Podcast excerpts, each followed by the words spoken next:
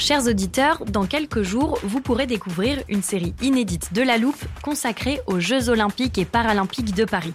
À trois mois de la cérémonie d'ouverture, on s'est demandé comment réussir ces JO. Les transports sont-ils prêts à affronter les milliers de touristes? Le dispositif de sécurité est-il suffisant? L'enthousiasme sera-t-il finalement au rendez-vous? Pour répondre, on plonge durant cinq épisodes dans les archives des éditions précédentes, accompagnés des journalistes de l'Express. C'est à retrouver à partir du 13 mai sur toutes les plateformes d'écoute.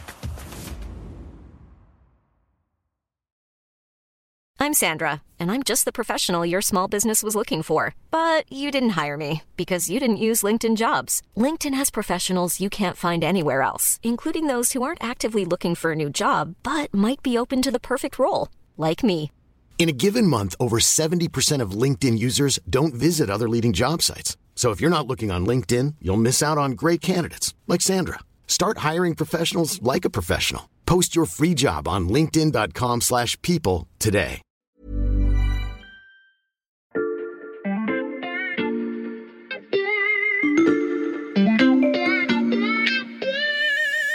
Salut, c'est Xavier Yvon. Cette semaine, dans La Loupe, je vous propose une sélection d'épisodes sur l'une de nos thématiques phares, la tech.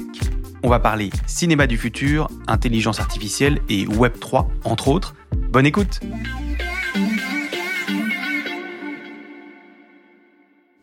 Imaginez un après-midi au Louvre. Vous faites la queue, parfois longtemps, et vous arrivez enfin dans la toute dernière salle d'exposition. Il y a beaucoup moins de monde que devant la Joconde, et pas de tableau au mur, c'est un peu bizarre. On dirait, ah bah oui, en fait, il n'y a que des écrans. Donc la première œuvre d'art, c'est un tweet. Je vous lis la légende. Ah, c'est le tout premier posté par le fondateur de Twitter, ok. Ah ça par contre c'est marrant là-bas, il y a un gif de petit chat avec un arc-en-ciel.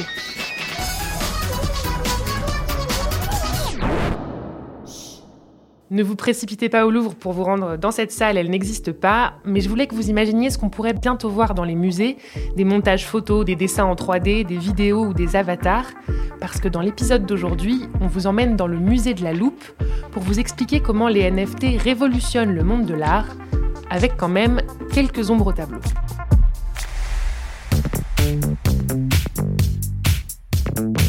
Si vous écoutez souvent La Loupe, vous connaissez le guide parfait pour une visite sur ce nouveau marché de l'art. Il m'attend au bout du couloir. Salut Raphaël. Salut Margot. Raphaël Bloch du service économie de l'Express. Ensemble, on va faire visiter à nos auditeurs le musée de la Loupe. C'est très pratique, comme c'est nous qui l'avons imaginé, on y a mis toutes les œuvres qu'on voulait. On valide nos tickets et c'est parti. Alors on va commencer par cette œuvre. Euh, je veux pas dire de bêtises, mais je pense que je connais. Je dirais que c'est les Nymphéas de Claude Monet. Ouais, exactement. Alors après, bon, je ne sais pas si, si tu aimes bien euh, ce tableau, euh, s'il te plaît en particulier, mais en tout cas, ce qui est sûr, c'est que ce qu'on a là sous les yeux est unique. En fait, c'est un tableau qui est, qui est rare, quoi. Ok, mais je vois pas très bien où tu veux en venir. Bah, en fait, justement, euh, si je te parle de la rareté de ce tableau, c'est que pour les NFT, c'est exactement le même principe. Euh, les NFT, ce sont des non-fungible tokens. Ce sont des sortes d'unités euh, numériques enregistrées sur, sur une blockchain et qu'on ne peut avoir qu'en un seul exemplaire. Si je te prends l'exemple du tableau de, de Monet, bah, en fait, ce tableau, tu peux l'acheter. Tu vois, à la fin de, de la visite, tu peux très bien prendre un poster ou un petit magnète que tu mettrais sur, sur ton frigo. euh, sauf que ça n'est qu'une copie. Ça n'est pas le tableau euh, que tu as emmené euh, sous ton bras. Bah, en fait, avec les NFT, c'est le même principe. C'est-à-dire que tu vas avoir une œuvre unique sur la blockchain que tu vas pouvoir bah, balader avec ton portefeuille numérique. Les premiers dont on a entendu parler, c'était en 2016-2017 via la blockchain Ethereum, hein, donc la blockchain la plus connue pour les NFT. Et, euh, et en fait, bah, cette technologie permet de euh, créer des objets euh, uniques et en plus de les tracer. Alors pour ceux qui ne savent pas encore ce qu'est la blockchain, je rappelle qu'on a rangé sa définition dans l'armoire de la loupe. N'hésitez pas à aller l'écouter. On revient dans notre musée. On ouvre un champ des possibles qui est extrêmement important et c'est pour ça qu'on parle aujourd'hui de nouvelle renaissance. Ah, j'ai oublié de te prévenir, Raphaël, j'ai aussi pris un audio guide pour nous accompagner pendant la visite. Je vous présente John Karp, auteur de NFT Révolution et co-animateur de l'émission NFT Morning. Je lui ai demandé pourquoi des gens étaient prêts à payer de l'art numérique alors qu'on peut le consulter gratuitement sur Internet. La grande différence, c'est être propriétaire du titre, justement, qui vous donne l'original. Et donc, c'est vraiment, ça, ça nous replace dans cette logique de collectionneur qui a toujours eu dans le monde de l'art. Et donc, euh, finalement, c'est ce concept qui est assez fort, c'est que oui, tout le monde peut le voir, mais une seule personne en est propriétaire. Plus il y a de gens qui le voient, qui l'affichent, plus en tant que collectionneur et unique propriétaire de cette œuvre, vous allez être heureux finalement que votre œuvre euh, bah, soit, euh, soit, soit visible. Un peu comme quand un collectionneur d'art est content de l'envoyer finalement dans une exposition dans un musée. Sauf que là, c'est la même chose, mais il n'y a pas les contraintes logistiques. Et pour notre audio guide, il est donc tout à fait logique que l'art soit l'un des premiers domaines d'application des NFT. On retrouve en fait ce qui s'est toujours passé dans l'histoire de l'art. À chaque nouvelle époque et à chaque nouvelle technique, finalement, il y a eu des nouveaux moyens d'expression artistique qui, à chaque fois, ont été décriés par l'ancienne génération de l'art. Quand on a eu justement euh, bah, les fameux impressionnistes qui ont émergé, avec leur style qui paraissait un peu criard, euh, un peu enfantin pour certains, vous savez qu'on les a appelés les impressionnistes, justement, c'était un terme moqueur qui avait été inventé par les salons parisiens pour justement se moquer de ces petits jeunes qui arrivaient avec ce style-là pour impressionner la galerie.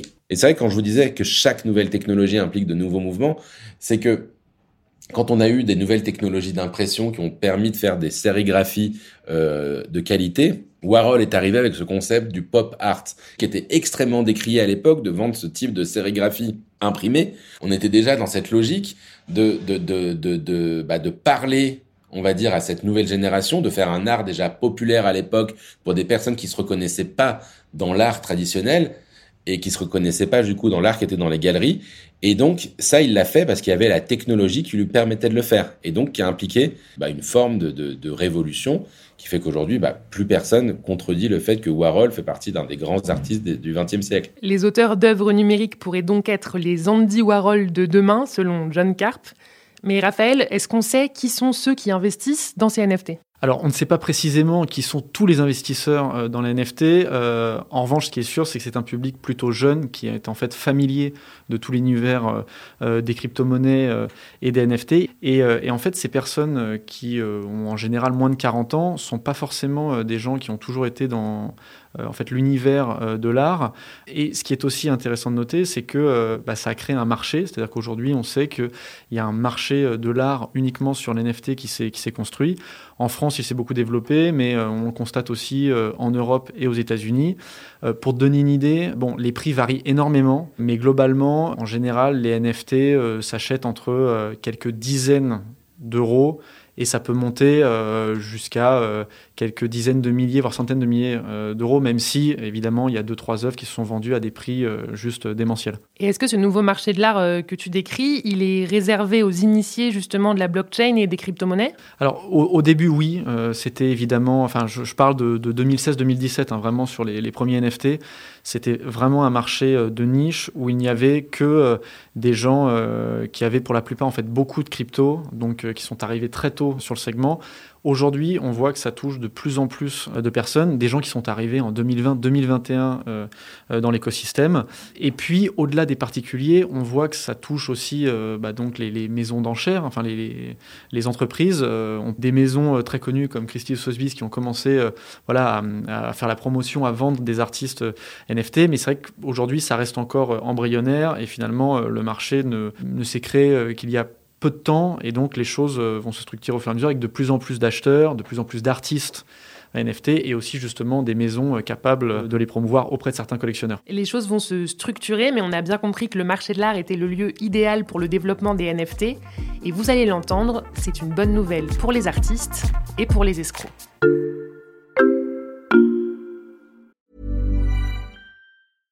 Hiring for your small business? If you're not looking for professionals on LinkedIn, you're looking in the wrong place. That's like looking for your car keys in a fish tank. LinkedIn helps you hire professionals you can't find anywhere else, even those who aren't actively searching for a new job but might be open to the perfect role. In a given month, over 70% of LinkedIn users don't even visit other leading job sites. So start looking in the right place. With LinkedIn, you can hire professionals like a professional. Post your free job on linkedin.com slash people today.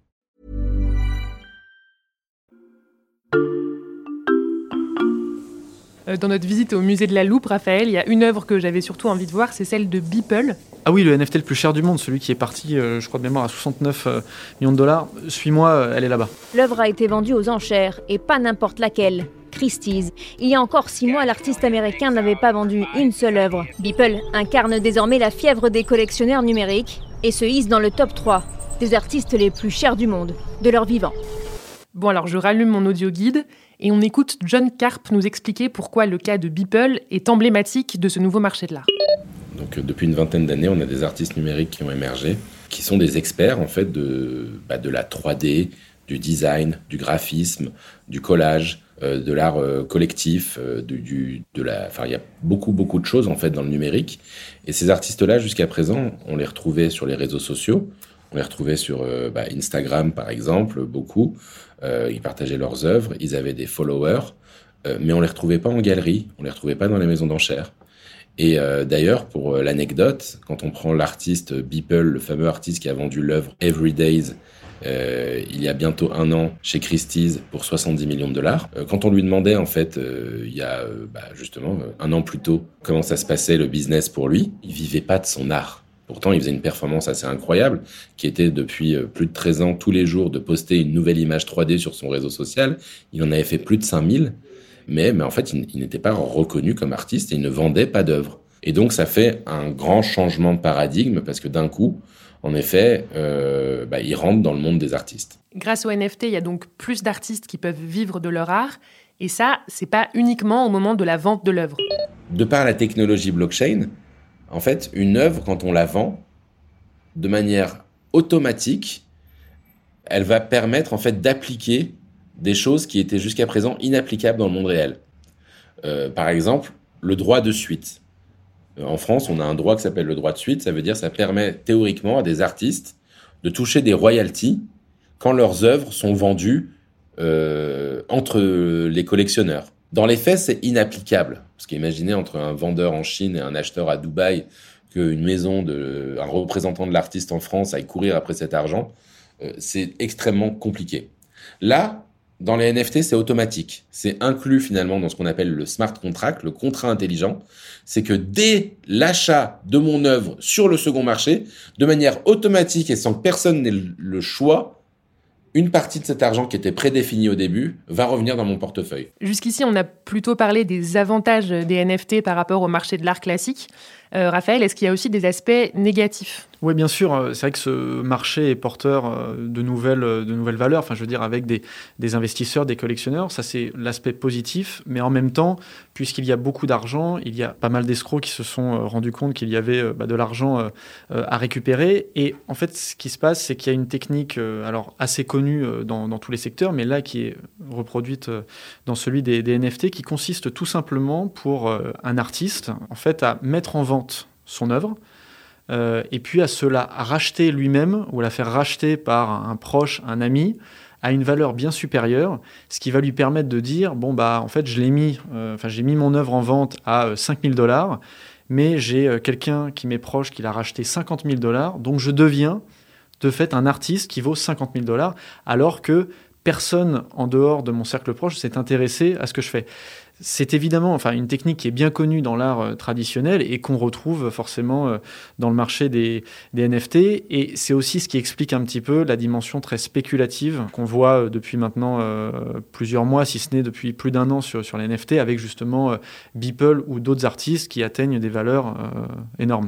En effet, il y a de la spéculation comme toutes les nouvelles technologies et tous les nouveaux usages qui sont arrivés et sur lesquels il y avait un très très fort potentiel quand on suit l'histoire euh, des grandes innovations, même le chemin de fer à l'époque, euh, déjà générait énormément de spéculation. Il y a eu des, grands mouvements spéculatifs et des sociétés de chemin de fer euh, qui, lors de nombreuses vagues successives, ont sont énormes et ensuite déposé le bilan.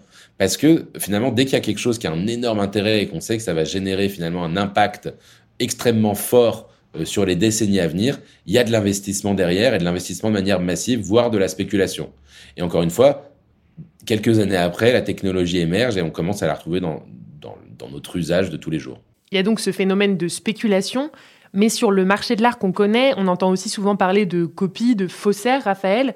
Euh, est-ce que c'est possible avec les NFT, ça?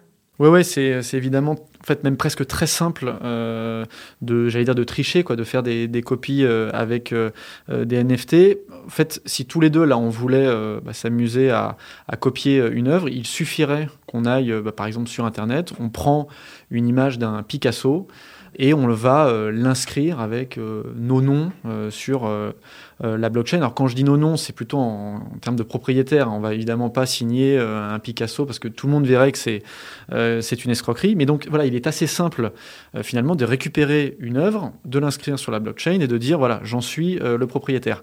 Et justement, la plus grosse plateforme, enfin la maison d'enchères de NFT euh, la plus connue euh, de la planète, qui s'appelle OpenSea, c'est l'équivalent euh, dans les cryptos d'un Christie's ou Sotheby's, a très récemment expliqué qu'à peu près 80% des œuvres euh, disponibles sur sa plateforme, il y en a des centaines de milliers, euh, étaient des, faux, euh, des copies d'œuvres réelles. Et pour justement surveiller bah, les faussaires, pour les détecter, hein, pour nous détecter avec notre Picasso, ils vont utiliser un logiciel d'intelligence artificielle qui va en permanence regarder, enfin fouiller sur Internet pour voir si euh, il n'y a pas des œuvres qu'un artiste aurait pu afficher sur Internet et qui se retrouvent faites copier par, euh, par des faussaires euh, sur leur plateforme. Ok, et si j'arrive à m'acheter un vrai NFT grâce à la technologie que tu nous décris, est-ce qu'il est protégé ou est-ce que je risque un cambriolage comme dans les musées? Oui, alors justement, tu ne risques rien parce que la blockchain va te garantir en fait la propriété de ton œuvre. On peut facilement voler l'œuvre de quelqu'un et l'enregistrer sur la blockchain. Par contre, on aura beaucoup de mal à prouver qu'on est les vrais propriétaires. Alors que si tu achètes un vrai NFT et que comme, j'allais dire, euh, toute euh, bonne collectionneuse, euh, tu t'assures quand même de connaître le propriétaire, de t'assurer que l'œuvre est vraiment quelque chose d'unique. Enfin, c'est faire ce que n'importe quel collectionneur d'art physique ferait. Une fois que tu récupères le NFT, enfin l'original, tu pourras toujours prouver que c'est bien toi qui en es la propriétaire via justement euh, la blockchain et la certification des informations. Et tu pourras toujours démontrer que euh, la personne qui va expliquer qu'elle a aussi un NFT qui correspond, euh, eh bien ce n'est pas le premier parce que justement il a été créé a posteriori ou du moins elle n'est pas capable de démontrer que c'est bien elle qui l'a acheté à son vrai propriétaire au départ. Grâce à tous ces mécanismes que tu décris, Raphaël, certains s'enrichissent donc beaucoup, et pas seulement les auteurs de ces NFT. Il est temps de se demander si la bulle ne risque pas d'exploser. Tiens, regarde Raphaël, là il y a un NFT avec une signature euh, qu'on connaît, c'est Damian Hurst. Il est connu pour avoir mis une vache découpée dans du formol. Je sais pas si tu vois de quoi je parle. Ouais, ouais, elle est géniale. Et John Carp, justement, il m'a expliqué pourquoi certains artistes déjà cotés se mettaient au NFT. Attends, je lance mon audio guide. Euh, il y a l'artiste Damien Hirst, hein, qui a très très bien marché, en effet, hein, euh, qui est rentré dans cet univers par la grande porte, en créant par exemple ce concept, justement, qui joignait un peu les deux, de 10 000 NFT, euh, qui étaient tous ces séries de points, enfin, pour ceux qui connaissent, voilà, c'est son style assez caractéristique, ces points de peinture colorés. Il a, en fait, c'était d'abord un NFT, et ensuite, à un moment donné, vous aviez la possibilité de détruire le NFT pour récupérer l'œuvre physique, ou de ne pas récupérer l'œuvre physique, justement. Et du coup, ça a eu énormément de succès. D'ailleurs, pour l'anecdote, la plupart des gens ont gardé l'œuvre NFT plutôt que l'œuvre physique. Il faut comprendre aussi que, voilà, les artistes contemporains ou les artistes classiques qui arrivent et qui disent je vais me contenter de scanner mon œuvre et de la vendre, il y a 99% de chances aussi que ça ne marche pas. C'est l'histoire que vous racontez qui est importante. Euh, il faut arriver avec un concept original. C'est comme dans le monde de l'art. Il faut faire quelque chose qui soit en, que, la création que vous apportez d'un point de vue numérique et du sens. Donc les acteurs sur ce marché sont de plus en plus nombreux. Tu nous parles aussi des prix qui s'envolent, Raphaël. Euh, jusqu'où peuvent-ils aller ces prix? Bah, Là, c'est très compliqué de savoir euh, jusqu'où ça peut aller. On l'a bien vu avec, euh, avec Beeple. On est déjà à 69 millions de dollars pour un artiste. Donc potentiellement, ça peut atteindre des sommes encore plus importantes. après, ce qui est intéressant, c'est de voir en fait la dynamique au-delà des, des, petits pics qu'on observe avec tel ou tel artiste.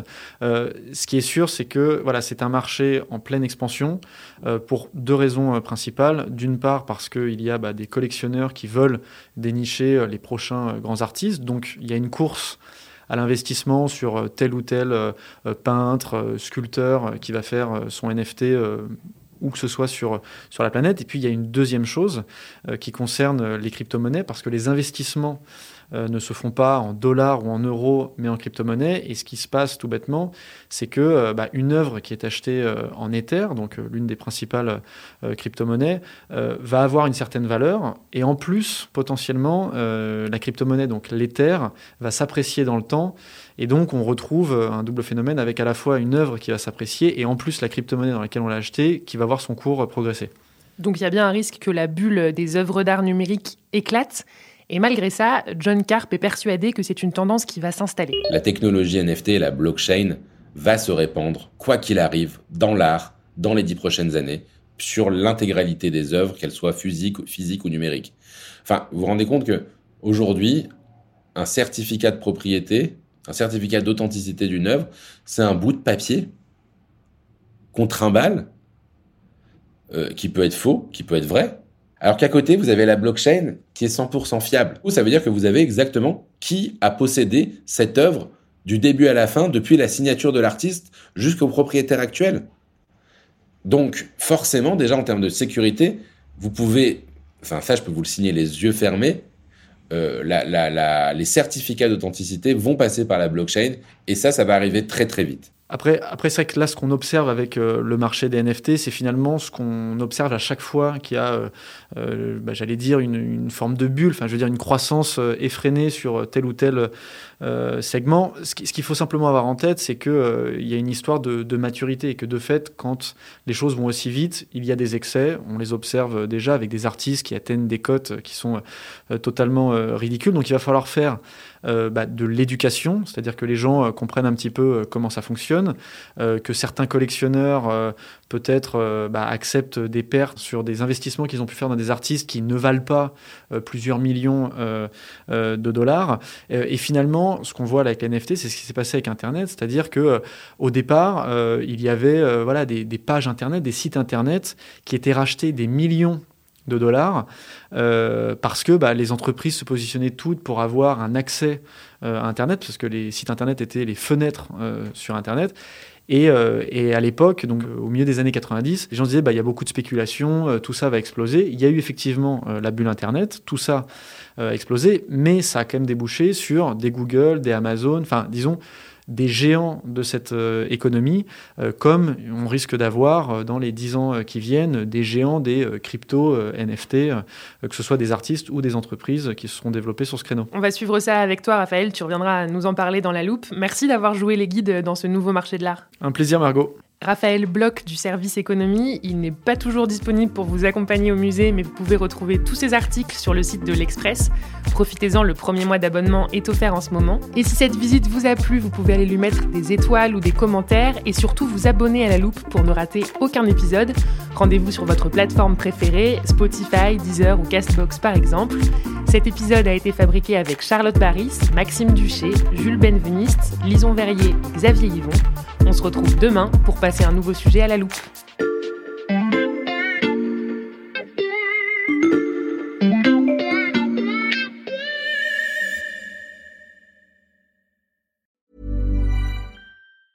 Small details are big surfaces. Tight corners are odd shapes.